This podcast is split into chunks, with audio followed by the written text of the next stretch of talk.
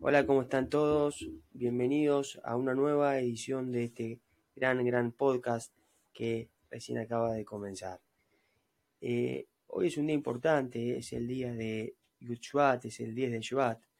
Es un día muy especial, es un día muy importante para todos aquellos que, y para todo, todos en general.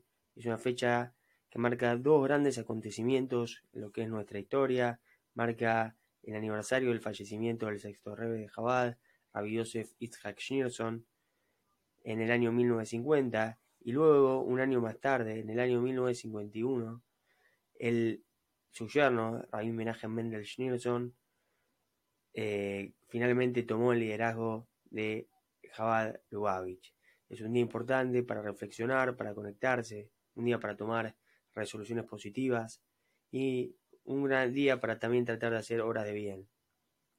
Un poco para contar quién fue, así por arriba, el sexto rebe de Jabar, Yosef Schneerson, fue una gran personalidad judía del siglo XX, en sus años se vio eh, enfrentado frente a, las grandes persecuciones, los pogroms de la Rusia zarista, después se enfrentó contra el comunismo, hizo realmente una red clandestina de escuelas judías, fue un gran líder para todo el pueblo judío y la verdad que después de su fallecimiento, el Rebe tomó su liderazgo.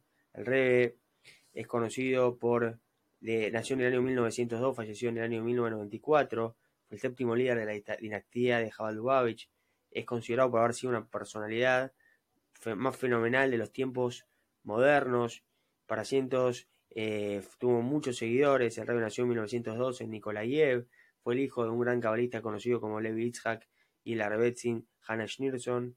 Y eh, bueno, ya de chiquito se notaba que tenía mucha, mucha, mucha, mucha, eh, de alguna forma era muy estudioso, sabía mucho de lo que era todo lo que es el judaísmo, sabía todo lo que es la parte eh, revelada de la Torah, lo que es el Talmud, todo era, era muy, muy inteligente, su semijá, su ordenación rabínica se la dio Robachover, y bueno, después en el año 1928 Rabbi Mendel se casó con la hija del sexto Rebbe, Rabbi Hayamushka, en Varsovia, que nació ella en el 1901, y durante 60 años fue la compañera de vida del Rebbe. Ella falleció en el año 1988 y bueno, después tenemos también lo que es el tema de allá, durante esas épocas también eh, estudió, eh, el Rebbe era ingeniero, creo si no me equivoco, ingeniero, no sé, mecánico o algo así, y después él llegó en el año 1941 junto con su esposa, la Rebetzin, eh, a Estados Unidos, habiendo sido eh, eh, milagrosamente como se escaparon de la, de la, de la Shoah. luego cuando llegó a Estados Unidos tomó el liderazgo de los, las siguientes organizaciones de marcadas el Inanea Jinuj, después tomó el liderazgo de Kyoto Publication Society, él fue el que hizo de alguna manera todos los libros y desarrolló la impresión de nuevos libros de todo lo que tenga que ver con Jabal y Mahané Israel. Después de la desaparición de su suegro, Rabbi Yosef Yitzhak en el año 1950, Rabbi Menachem Mendelssohn a, llegó como, como ascendió y tomó el puesto de su lugar.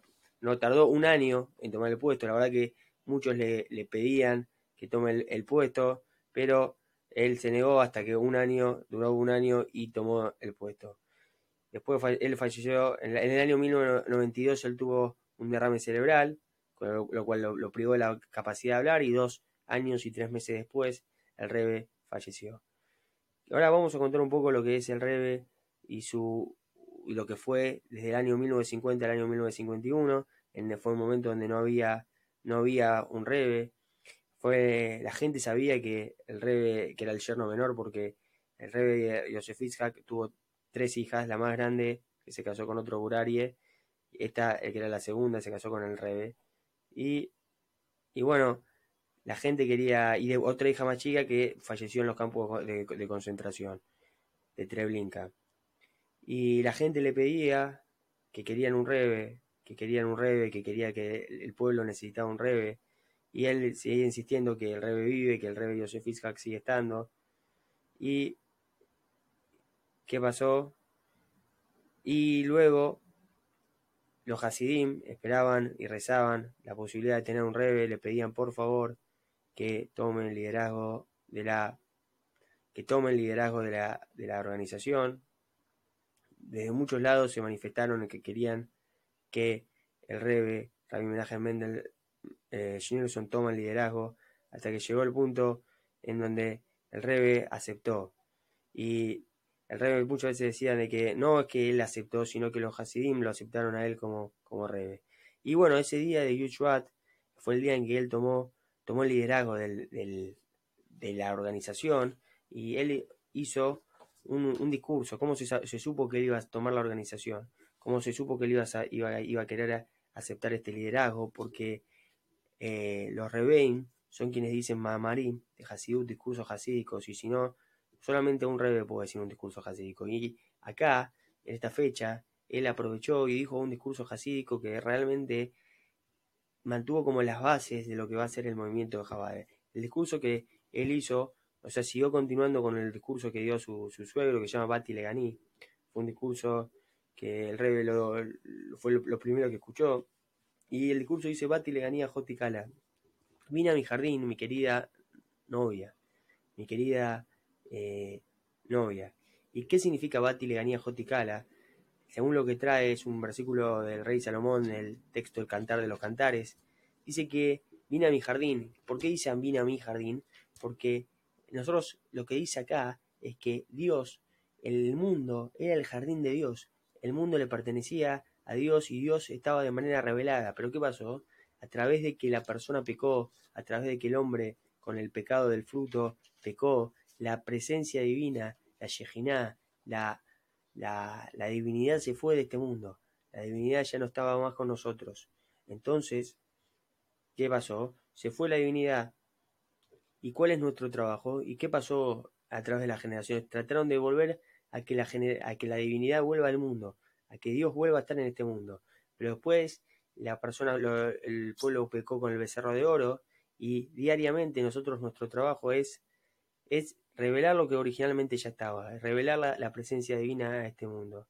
Cuando hacemos, y esto es lo que, lo que marcó el liderazgo del Rebe lo que marcó de alguna manera la filosofía de Jabal, es centrarse y saber que con cada acto positivo que hacemos, con cada mitzvah que hacemos, lo que nosotros estamos haciendo es volver al mundo a su estado original, el mundo en su estado original, la divinidad. El mundo es bueno, el mundo era cosa santa, era santidad. Pero a través de que el hombre pecó con el tiempo se fue. Y lo que nosotros hacemos es volver al mundo a su estado original. Cuando hacemos un acto positivo, cuando nos acercamos al otro con verdadera sinceridad y damos todo por el otro, nosotros lo que verdaderamente hacemos, lo que verdaderamente logramos, es volver al mundo a su estado original. O sea, cuando hacemos algo bueno, la divinidad es natural. Dice que uno tiene que, ver el mundo como si, si uno hace un acto positivo, toda la balanza va para el mundo. Y nosotros somos como unos microcosmos, donde cada cosa que hacemos cambia el mundo por completo. Y por eso fue el Rebe mandó Shluchim, el Rebe fue una persona que mandó enviados a todos lados del mundo, para enviar este mensaje, para llegar a cada uno, que cada acto que hacemos cambiemos el mundo para bien, cada, acto simple que hacemos trae divinidad al mundo. El mundo vuelve, pasa a ser un mundo espiritual. Y uno, algo que dice acá muy, muy lindo, que esto es lo que significa el pasuk azul y Mikdash y Betohan. harán un, un, santuario y moraré en ustedes. Cuando la persona hace la voluntad divina, cuando la persona hace de sus cosas materiales, automáticamente hace de su mundo y del mundo por completo, porque es un mundo que está completamente relacionado, una morada para Dios, un lugar en donde Dios se puede sentir a gusto, un lugar en donde la vida de uno, de uno deja entrar a Dios. Uno por más que a veces uno tiene un problema y dice, dice yo no sé si Dios me va, me, va a cuidar o no, pero cuando la persona hace de su vida, cuando la persona hace de lo que le gusta, algo, lo que Dios le, lo que Dios le dice, cambia todo y cambia de alguna forma todo el materialismo, no solamente es un materialismo, es algo divino. Todo lo que a veces parece algo burdo, parece algo divino. Y este es el gran mensaje con el que nos enseñan. Te da de alguna forma un, un propósito en la vida, un propósito por el cual uno vive, por el cual uno se levanta todas las mañanas uno dice, yo no me levanté acá para nada, yo acá me levanté para poder hacer la voluntad de Dios, para poder hacer de este mundo un lugar más divino, para poder llenar de luz este mundo, que originalmente era luz. Y esto es lo que verdaderamente a uno le cambia el mensaje y lo con lo que uno vive diariamente, lo que uno quiere transmitir. Eso es lo más, de alguna forma, lo más importante.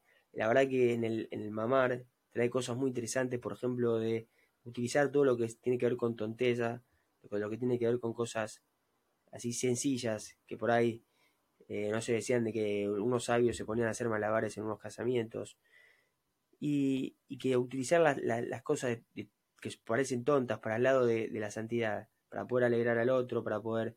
Cuando uno ve que existe la tonteza en este mundo, es para las cosas positivas. Y que de esa manera uno puede vivir un mundo con más alegría y con más felicidad. Y, bueno, esto es lo que, lo que, lo que una de las cosas que, encontré en el, en el, en el, en Maimer, una cosa que ahora estoy leyendo, este concepto de Itkafia, Itkafka, Itkafia es cuando uno no quiere, hay algo que por ejemplo dice, bueno, voy a estudiar un texto sagrado o voy a jugar al fútbol y dice, no, yo no quiero, Itkafia, hago Itkafia y, me quedo y hago algo, algo positivo.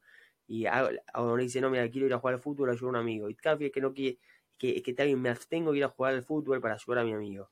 Pero Kafka es cuando uno ya lo transforma, cuando el instinto de uno ya siente esa, esa necesidad de querer ayudar al otro.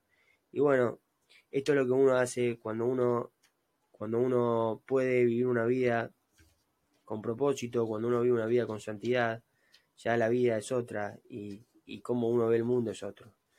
Espero que les haya gustado el podcast, la verdad que recién estamos arrancando. Me compré esto, espero que esté bueno. Y, y bueno, eso es lo que uno quería decir.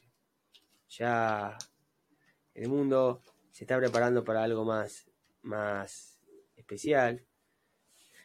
Y eso es lo que es algo importante, poder vivir con propósito. Yo eso es lo que le, lo que el mensaje de hoy. ¿Con qué propósito vivís? ¿Con qué sentido vivís? ¿Con qué, es lo que quieres para tu vida? ¿Qué te hace levantarte por las mañanas? ¿Es algo egoísta o es algo más especial? ¿Es algo más espiritual? ¿Es algo que uno se levanta en las mañanas y dice yo estoy cambiando el mundo, me siento bien, me siento que estoy haciendo algo superior. Y es algo que, verdaderamente cambia la forma de ver la vida de uno. Y espero que les haya servido mi mensaje y les deseo que tengan a todos buenos, buenos días.